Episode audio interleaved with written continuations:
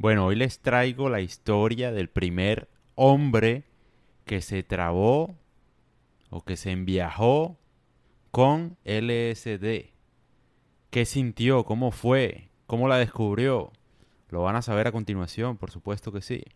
El primer hombre fue Albert Hoffman.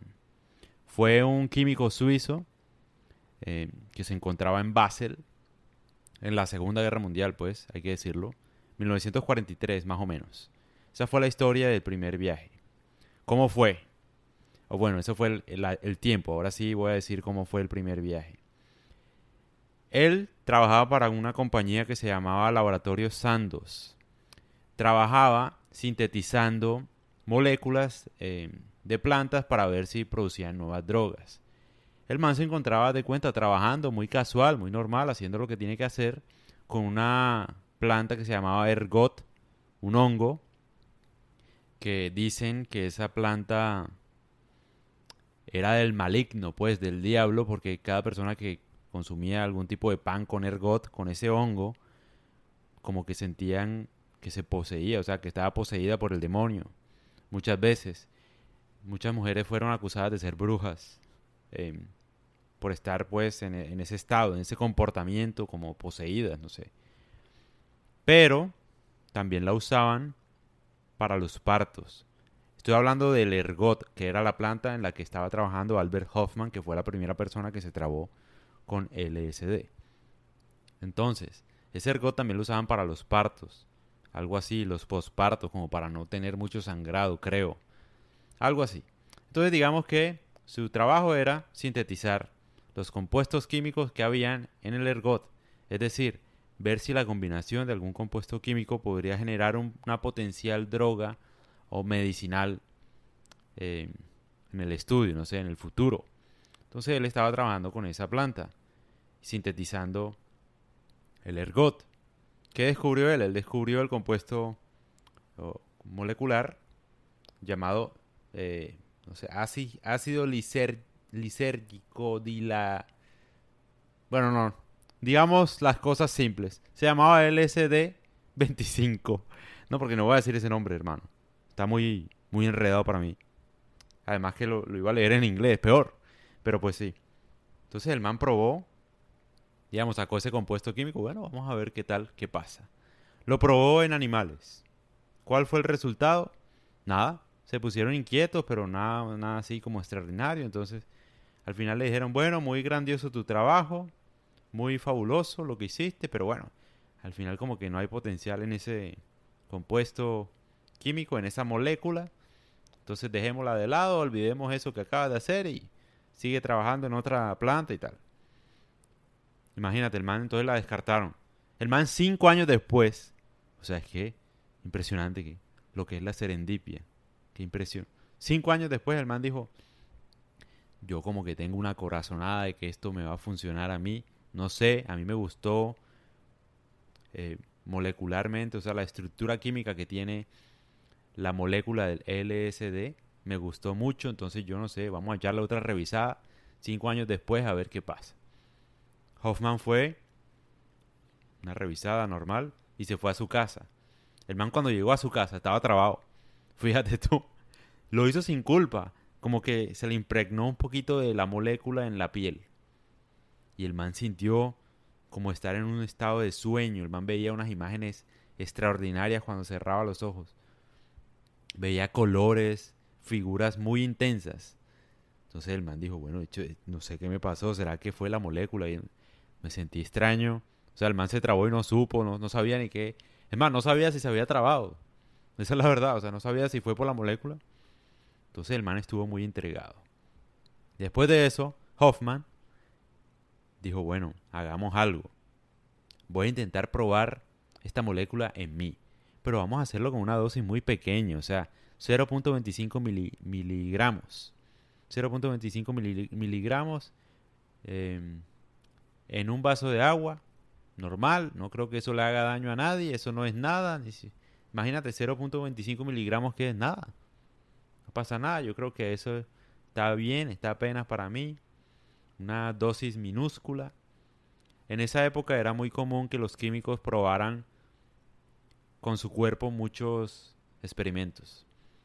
Sobre todo para Hoffman, él pensaba que bueno, eso era muy poquito como para hacerle daño. Sin embargo, tomó las precauciones necesarias, consiguió un asistente y un médico. Y ahora sí, esto sí va a ser el primer viaje de LSD. Su primer mal viaje, pues. Pero contémoslo bien con detalles. Digamos, haz de cuenta, el man se tomó su, su agua con su LSD y tenía miedo, ¿no? El man decía, no, ahora sí, me voy a morir, voy a de pronto quedar loco, lo que sea, pero bueno, no importa, vale la pena el experimento. Aquí tengo mi asistente si muero, bueno, no sé, el médico que me salve, lo hizo con un médico y un asistente. Pero ¿qué pasa? Él estaba en el laboratorio, ¿no? No es como hoy todo en día que es virtual, en Zoom. No, estamos hablando de la Segunda Guerra Mundial. Estaba en su laboratorio trabajando. Y él no podía hacer ese experimento allá en el laboratorio. O sea, tiene que ser en otro lugar, o sea, allá está trabajando, ¿sí me entiendes? No se podía. Pero el contexto es el siguiente. Él estaba en Basel, en Suiza, en 1943, en plena Segunda Guerra Mundial. Suiza era neutral, pero igual era Segunda Guerra Mundial. ¿Qué pasó? No, no se prohibió, pues digamos, estaban prohibidos los carros. No se pudo ir en carro a la casa. Se fue en sigla trabado a la casa con su asistente manejando. Así fue el primer viaje de LSD. Chistoso, ¿no? Porque hoy en día se celebra el 19 de abril, el Día de la Bicicleta. Los fanáticos de esta droga celebran ese día por Albert Hoffman, que digamos que pues se fue a su casa trabado, pero no sabía que estaba trabado. Es que la experiencia de Hoffman es muy interesante porque es la primera persona inocente de lo que estaba consumiendo, porque todo el mundo consume ahora, pero ya sabe más o menos que experimenta, entonces lo quiere experimentar, pero él no lo sabía, o sea, lo que hace mucho más honesta su experiencia. Él, ¿cómo fue? ¿Qué, qué sintió? Él sintió que los objetos familiares, hazte cuenta, un sofá, una pared, cosas así, no sé, adquirían una forma grotesca, como amenazante, y se, se encontraban siempre en continuo movimiento, como, sí, como que si se moviera pero no se mueven, algo así. Date cuenta, como si botaran fluidos, no sé. Una especie, una cosa rara, sí. Pero lo que más experimentó fue una especie de desintegración del mundo exterior y una disolución del ego, que ahí es donde está el potencial de esta droga una disolución del ego. Él literalmente sintió que un demonio lo invadió, tomó posesión de su cuerpo, de su mente y de su alma, y lo sacó a él. Y él quedó gritando en el aire, mirando cómo estaba su cuerpo ahí tirado en el sofá, sin ayuda, muerto, y él lo veía desde afuera. Eso fue lo que sintió. Un viaje supremamente pesado. Él literalmente pensaba que ya estaba loco, o que se estaba muriendo. Pero lo más interesante es que obviamente él tenía un doctor ahí que lo examinó y cuando lo examinó él tenía todo normal, corazón normal, presión normal, respiración normal, todo estaba normal. Lo único que estaba raro era que bueno, sus pupilas estaban bastante dilatadas. Eso fue esa fue la experiencia de Albert Hoffman en su viaje. ¿Por qué menciono esto? Porque el LSD y el psilocibin, creo que lo dije bien, son las drogas menos dañinas del mundo. Uno nunca se va a morir de sobredosis por este tipo de drogas, es imposible y no generan adicción. Ahora, la droga no genera adicción, adicción, perdón. El que se vuelve adicto es uno, tal vez por la sensación más importante que voy a contar ahora. El viaje no solo acaba, sino la sensación queda después del viaje. ¿Qué sintió Hoffman después del viaje, del trip, de la traba de LSD? ¿Qué sintió él? Aunque el, el nombre original de la molécula es LSD25, pero bueno, del LSD. ¿Qué sintió? Sintió como si como un despertar del mundo, como si todos los objetos que él viera en esa época, que él veía en esa época, estaban recién hechos por Dios. O sea, así literal como se escucha. O sea, como si fueras nuevo en el mundo y todo lo ves nuevo. Todo lo ves hermoso, como la creación, todo lo ves fresco, divino, espiritual. Eso sintió Hoffman. Ahí es donde está el poder de esto. Porque todo, por ejemplo, el alcohol te da resaca. El alcohol te hace sentir mal, te da guayabo en términos colombianos. Te da dolor de cabeza, no te quieres parar, te sientes miserable, te arrepientes de todo lo que hiciste el día anterior. Fíjate que esto no, genera todo lo contrario, te sientes maravilloso, como si fueras un nuevo yo. Que es curioso porque es el mismo efecto que genera el DMT con las experiencias que estuve viendo. Hay un podcast de eso, lo pueden mirar.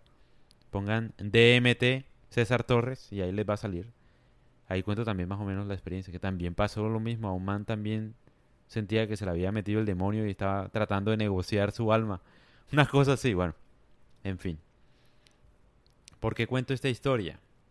Porque Hoffman estuvo convencido de que el LSD tenía un gran valor para la medicina, especialmente para la psiquiatría. Sobre todo, otra vez, más específicamente, para la esquizofrenia. Pero obviamente he visto el potencial en, gente depresiva y en ansiedad, pero eso lo he visto aparte, o sea, eso digamos que... Después les hago un podcast más detallado, informativo sobre estos psicodélicos, que estoy... Estoy intelectualmente curioso acerca de este tema y lo estoy disfrutando demasiado, así que después hago un podcast más detallado. Por ahora, esta es la introducción para la gente, para que lo disfrute. En fin, él nunca pensó, Hoffman nunca pensó, que esta droga se iba a volver tan popular que iba a ser una droga pues en abuso, o sea, la gente la iba a usar abusivamente, como en cantidades gigantescas, y que iba a ser una droga de placer, él nunca pensó eso, él, él la vio como un potencial, como algo que podría tener grandes ventajas en términos científicos y de salud mental para el mundo. Pero obviamente se creó una cultura aparte en, torno a solamente la sensación, a experimentar el viaje y no al potencial que deja después. Eso parece, ¿no? Se volvió todo como muy industrial, muy... La sociedad ha empobrecido en torno al el objetivo, que era mucho más como virtuoso de lo que se convirtió. Pero bueno, digamos que la experiencia de él sirve porque es muy curioso ver cómo las cosas, las grandes maravillas de la humanidad se crean sin pensar, sin una intención para lo que fueron creadas. Como esta droga la descubrió un científico, un químico, no un drogadicto, no, no una persona mala, que pues obviamente es mucho estigma el de la sociedad, ¿no? O sea, ¿quién iba a pensar que el primer viaje pues lo iba a hacer un químico, ¿no? O sea, nadie. Pero bueno, o sea, eso es mucho para analizar, para ver el estigma social que hay detrás de las drogas. Lo hizo un científico, no lo hizo cualquier persona, no lo hizo alguien que estaba, mejor dicho, pereciando en la casa, aburrido, lo hizo alguien con un propósito. Eso es a lo que voy. Y que vale la pena uno revisar. Vale la pena uno revisar si estas drogas sirven para muchas personas. Y dejar el estigma a un lado. Dejar de ese lado el estigma. Y si uno va a estigmatizar a alguien, debería estigmatizar el alcohol. Que de verdad no sirve para nada. No este tipo de drogas que tienen un potencial gigante. Ese es el mensaje. Y lo digo yo. Obviamente, no he experimentado ningún tipo de viaje con estas drogas pero sin duda lo haría. De verdad que sí. Lo haría.